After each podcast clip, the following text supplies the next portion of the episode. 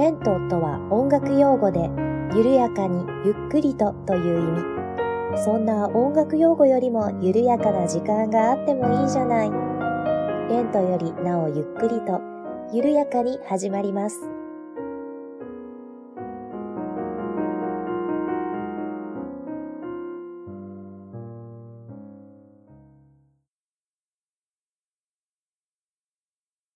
こんにちは、八部九夫です。レントよりなおゆっくりと第9回目の配信です。どうぞよろしくお願いいたします。はい。では本日は早速本編の方に行きたいと思います。では今日お話しすることなんですが、えー、今日は私が長年付き合っている肩こりについてお話をしてみようと思います。どうぞ最後までお付き合いよろしくお願いいたします。はい。では、肩こりのお話なんですけれども、えー、まず、私と肩こりとのお付き合いの歴史をお話ししてみようと思います。えー、私がですね、肩こりになったのは、えー、一番最初になったのが、幼稚園に入るか入らないかぐらいの頃でした。はい。えー、この時ですね、結構ピアノ上手かったので自分で言うのもなんなんですけれども、あの、うちの母親に当時ピアノを習っていたんですけれども、あの、何かコンクールに出させようとなんか思ったらしく、もうちゃんとなんか覚えてないんですけれども、あの、一生懸命ピアノを練習していたんですね。というか練習させられていたんですね。で、まあ、母親にピアノを習っているということは遠慮がないんで うん、もう、ちょっと練習サボったりとか、同じところでずっと間違えたりとかしていたら、もうすぐ叩かれてたんですね。もうひどい時には、こう、夕飯の支度を母親がしてる時に私がピアノいやいや練習していて、ちょっとサボってたりとか、あの、間違ったりとかすると、台所からいろんなものが飛んでくるんですね。じゃがいもとか人参とか、大根とか。はい。まあ、そんな感じでして、まあでも、ね、言っても子供なので、遊びたいんですよね。なので、ピアノを練習したくない、遊びたいんだけれども、こう練習しなかったらお母さん怖いし、あの、ぶたれたら痛いからっていうことで、いやいや練習をしていましたところ、あの、耳の後ろがすごく腫れて熱が出てきまして、まあ、母親がさすがにやっぱり気づい気づいて、こう、おたふく風邪を疑って、すぐこう、かかりつけのお医者さんに行ったんですね。なんですが、あの、お医者さん曰くこれはおたふくではないなという診断になりまして、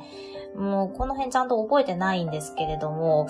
そこの診療所で診断が結局出せなかったのか何なのかわかんないんですけど、大学病院に行くことになったんですね。まあ、大学病院に行ったことだけしか覚えてないんですけれども、で、大学病院に行って、まあ多分検査とかしたんでしょうね。検査の結果、あの、これはリンパ腺の腫れによるものですという風になりまして、まあそこで普通これはリンパ腺の腫れっていうのは疲れとかから来ることが多いので、まあ大人がなる症状なんですけれどね、みたいな感じになりまして、この子はあの、この年なのにものすごく肩が凝っていますね、みたいな、はい、ことを言われたそうです。私はちゃんと覚えていませんが、で、まあその時に確かなんか苦い薬をいっぱい飲まされた覚えだけはの、あの、あるんですけれども、まあ、そんな診断結果が出まして、まあ、そこから私と肩こりとの付き合いは始まったわけなんですね。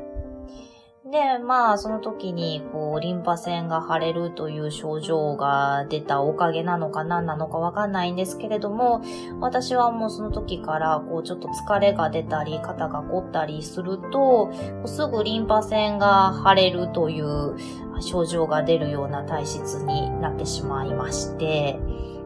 そこからはずっと、あの、肩こりとリンパ腺の腫れはセットで付き合っております。で、まあ、そんな、あの、私と肩こりとの付き合いの慣れ初めなわけなんですけれども、うん、あのー、まあ、そこからですね、小学生になりまして、まあ、他のピアノの先生に習うようにはなって、あんまり母親からバシバシぶたれることはなくなったんですけれども、まあ、それでも練習サボってたりしたらめちゃくちゃ怒られたりとかもしてたんですけれども、えー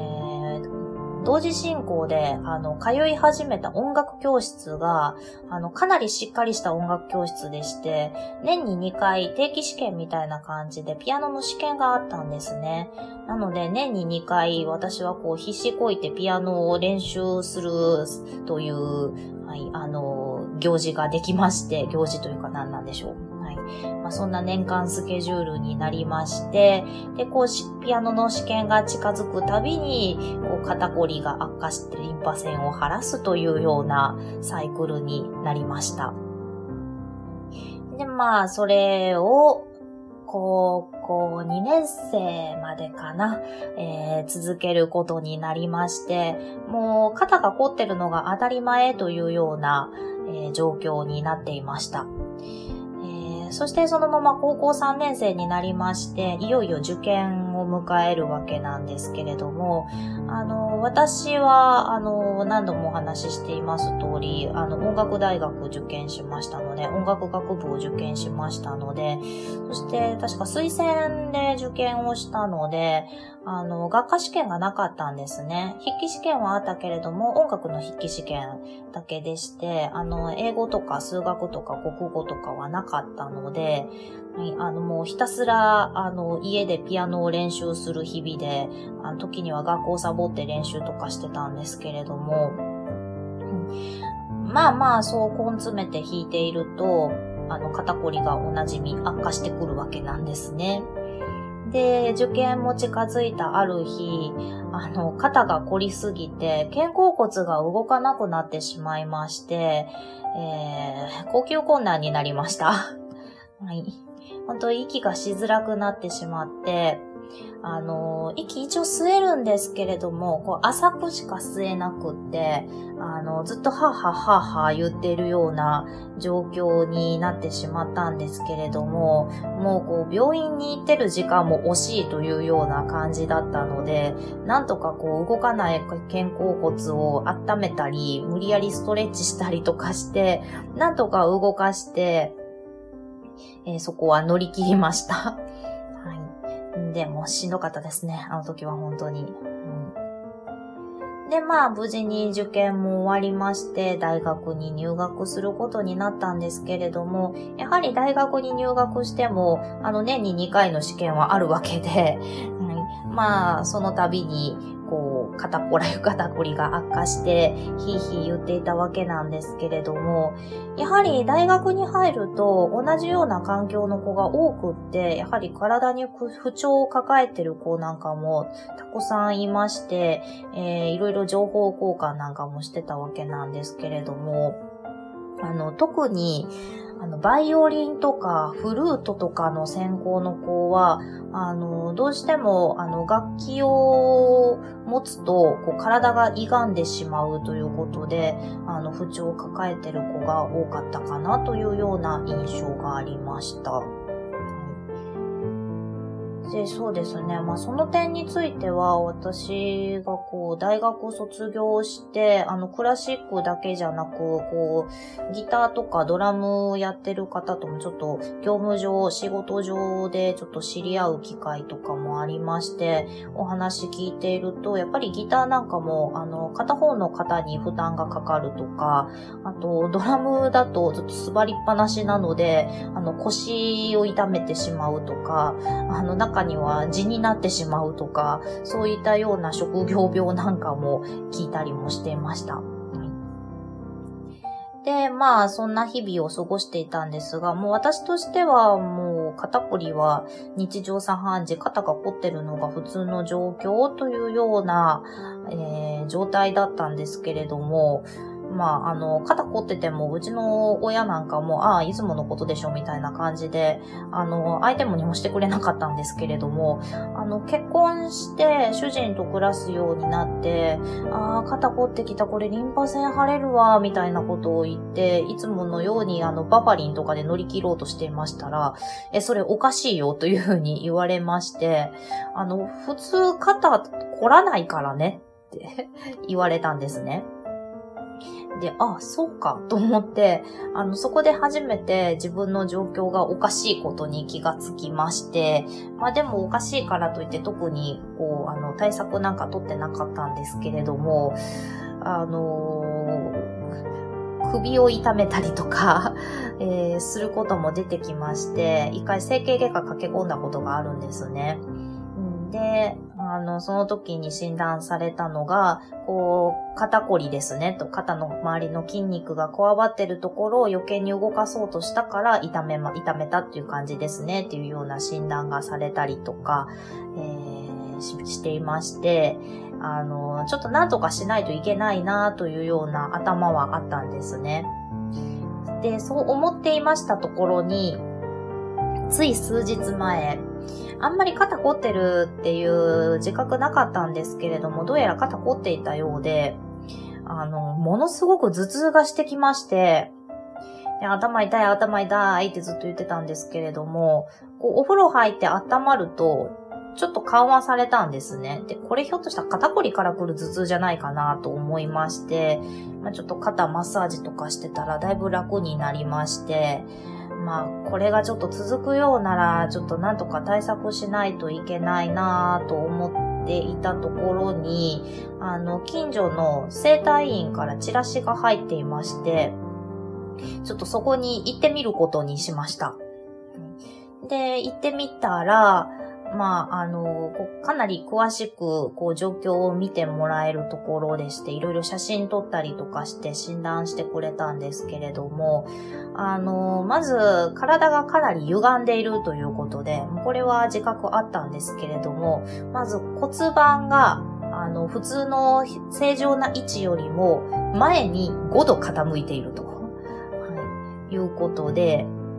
えー、骨盤が傾いていることによって、こういろいろな不具合が出てきている部分もあると思いますというような診断でした。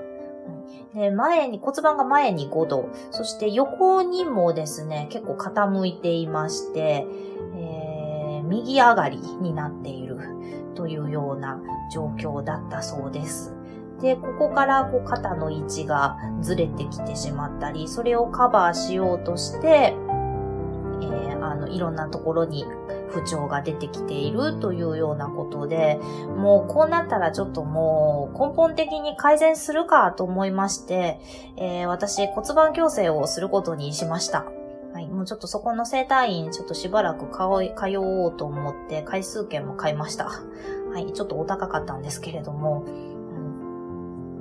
まあでも考えてみると、あの、生理痛がめちゃくちゃひどかったりとか、もうこれはいろいろ対策をとってもあんまり良くならなかったので、あの、この辺とかも関わってくるのかなと思ったりとか、あと、便秘気味だったりとか、うん、あの、考えればちょっと思い当たる節はたくさんあるので、まあ、ちょっとこの際、ちょっと根本的に、あの、改善していこうかなと思ってはいます。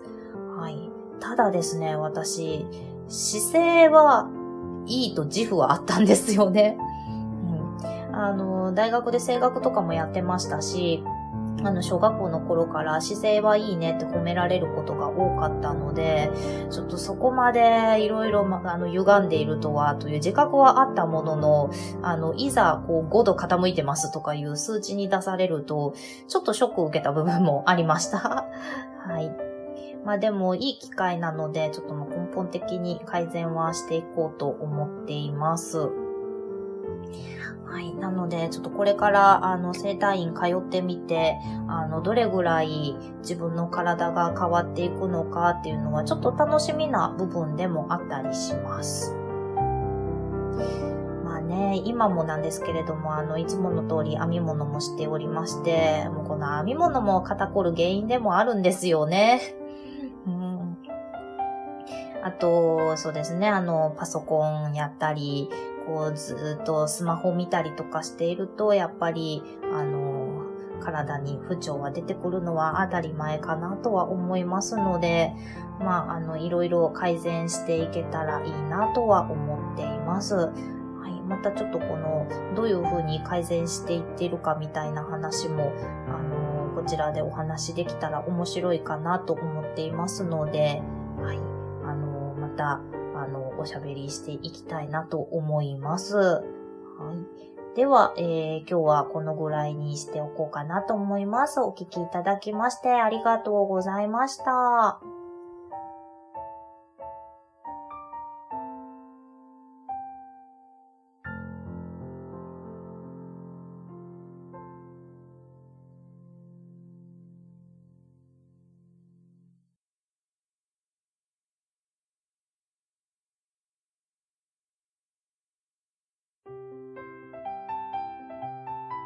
プレゼント企画結果発表えー、現在6月21日金曜日の夜8時50分でございます。えー、私ですね、本編を撮った後にちょっと喉をやられてしまいまして、もうこれはちょっと主人のせいなんですけれども、あの、寝ている間に、あの、主人が暑かったらしくって、勝手にエアコンつけたんですね。で、私は、あの、何も対策をしないまま寝てしまったので、あの、喉に来てしまいました。はい。こんにゃろうって感じです。はい。えー、大変お聞き苦しくて申し訳ございません。えー、昨日20日木曜日の夜9時に、えー、プレゼント企画の方を締め切らせていただきました。皆さんご応募いただきましてありがとうございました。そして抽選を行いましたところ、えー、当選者1名決定いたしました。椿ライドウさんです。いつもお世話になっております。ありがとうございます。ということで、椿ライドウさんに、えー、ブックカバーをお送りさせていただきたいと思います。えー、これからも時々こういったプレゼント企画やろうかなと思っていますので、えー、また、えー、プレゼント企画やるよっていう時には皆さんどしどしご応募お待ちしております。えー、ではちょっと喉が限界に近づいてきましたので、今日はこの辺で終わり、終わります。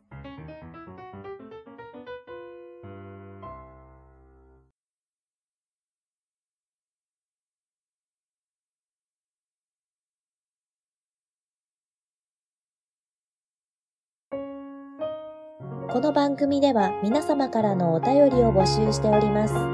メールアドレスは、レントゆっくり、アットマーク、gmail.com、